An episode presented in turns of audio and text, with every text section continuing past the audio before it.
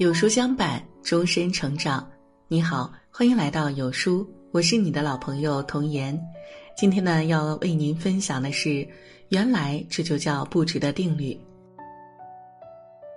周国平曾写道：“如果痛苦只因为你在乎，愈在乎就愈痛苦；只要不在乎，就一根毫毛也伤不了。”在人的一生中，绝大多数的苦楚都源于自己想不开又放不下。一个人如果太在意一些事情，那么他的人生必定是充满纠结和困顿的。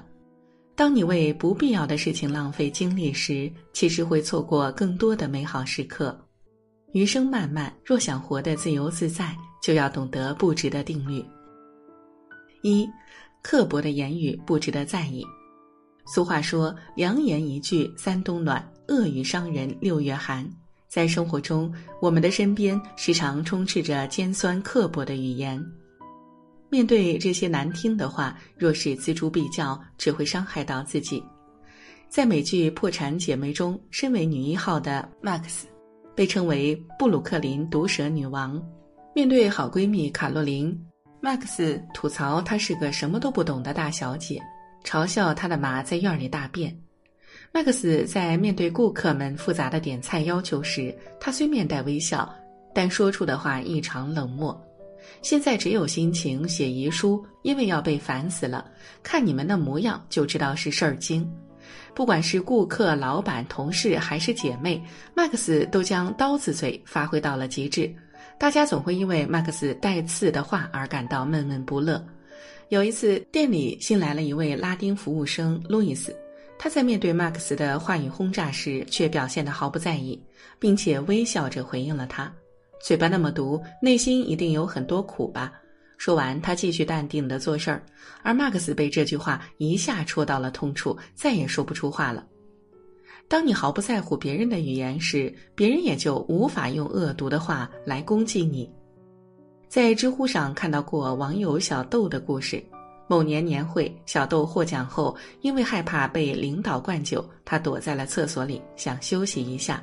正在这时，同公司的两个女同事进来了。小豆听见他们正在议论自己，其中一个人讽刺道：“一个农村来的人也能获得最佳员工，真是不知道公司的领导们是怎么想的。”另一个接着说：“就是呀，你看他穿的衣服那么土，他爸妈肯定还在家里种地呢。”小豆听完后，心知他们是吃不着葡萄说葡萄酸，所以也就没有把他们的话放在心上。他镇定自若地走出了厕所隔间，在水池洗手的时候，笑着跟他们打了个招呼，然后径直走出了卫生间。叔本华曾说，人性一个最特别的弱点，就是在意别人如何看待自己。太在乎别人的评价，难免会活得束手束脚。一个真正成熟的人，从不活在别人的嘴里，因为世界是自己的，与他人无关。二层次不同的人不值得争辩，《易经》上说：“物以类聚，人以群分。”要知道，每个人的认知水平都是不同的，不同的人对事物就会有不一样的见解。与其和别人强行争辩，不如学会沉默应对。豆瓣网友小雷说过这样一段故事。有一次，他和公司领导外出培训，在结束上午的行程后，他们准备开车出去吃饭。在停车场的出口处，一位带着工作牌的老人过来跟他们收停车费，说要六十块钱。小雷气愤地说道：“我们的车停了才不到三十分钟，怎么要收这么多钱？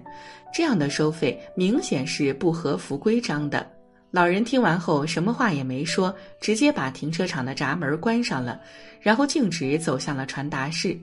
正在气头上的小雷准备下车去找那个大爷争辩，这时候他的领导伸手阻止了他，然后自己下车去传达室交了停车费。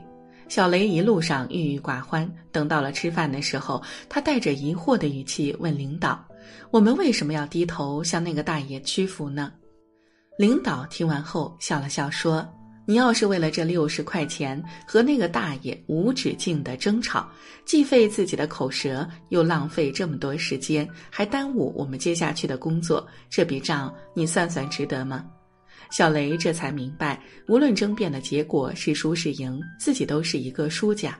俗话说：“夏虫不可语冰，井蛙不可以语海。”意思是你不要跟夏天的虫子谈冬天，因为它没经历过；也不要跟井底的青蛙谈大海，因为它没见过，也不会懂。与层次不同的人计较，其实啊是一种自我的消耗。再多的争辩也得不到一个满意的结果。反而为自己徒增诸多烦恼，不在一个认知层面的人不值得辩论。人生不长，不要把有限的时光浪费在不值得的人身上。三，朋友圈里的生活不值得羡慕。在牛津格言中有一句话：如果我们仅仅想获得快乐，那很容易实现；但我们希望比别人更快乐，就会感到很难实现。因为我们对于别人的快乐的想象总是超过实际情形，在生活中，大多数人都羡慕那些比自己活得更加精彩的人，殊不知，在他们风光无限的人生背后，是无法言说的满身伤痕。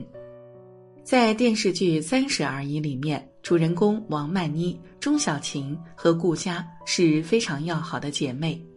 王曼妮羡慕钟小琴在大城市有房有车，顾佳羡慕王曼妮没有家庭的压力，而钟小琴羡慕顾佳温馨和睦的家庭生活。然而现实却如同一面打碎了重组的镜子，到处都充满了裂痕。在众人眼中优雅的富太太顾佳，穿着大牌的衣服，背着限量版的名牌包，表面上看似光鲜亮丽。可事实上，她也有很多时候活得谨小慎微。为了让儿子上贵族幼儿园，她弯下身给贵妇提鞋；为了解决公司的资金链问题，他东奔西走，不停地找客户谈合作。她把家庭照顾得井井有条，可最终等来的却是老公的背叛。没有家庭压力的王曼妮看似活得有滋有味儿，可她却为攒钱买房而苦恼。她的生活就像飞舞的蒲公英一样，在城市四处飘荡。王曼妮生病后，只能选择一个人默默忍受。失去工作后，她也不敢跟家里说半句。被渣男欺骗，她还强颜欢笑；被房东赶出门，她变得无依无靠。钟小琴生活看似一帆风顺，日子过得安稳，既没有房子的压力，也没有孩子教育的纷扰。可她的婚姻却充满了无休止的冷漠。丈夫陈宇与她结婚，只是因为觉得她省心，适合结婚而已。有句话说：“所有光鲜亮丽的背后，都有你熬不了的苦。”每个人的背后都有不为人知的苦。与其羡慕他人的表面生活，不如努力过好属于自己的精彩人生。人生短短数载，何必在不值得的人和事儿中？苟且与挣扎，生活的最佳模板无非是懂得这三条定律：自在释然，不在意他人刻薄的语言；宽容豁达，不与层次不同的人争辩；充实自我，不羡慕朋友圈里的生活。点个再看，愿我们都能学会布局的定律，在漫漫人生路上找到最好的方向。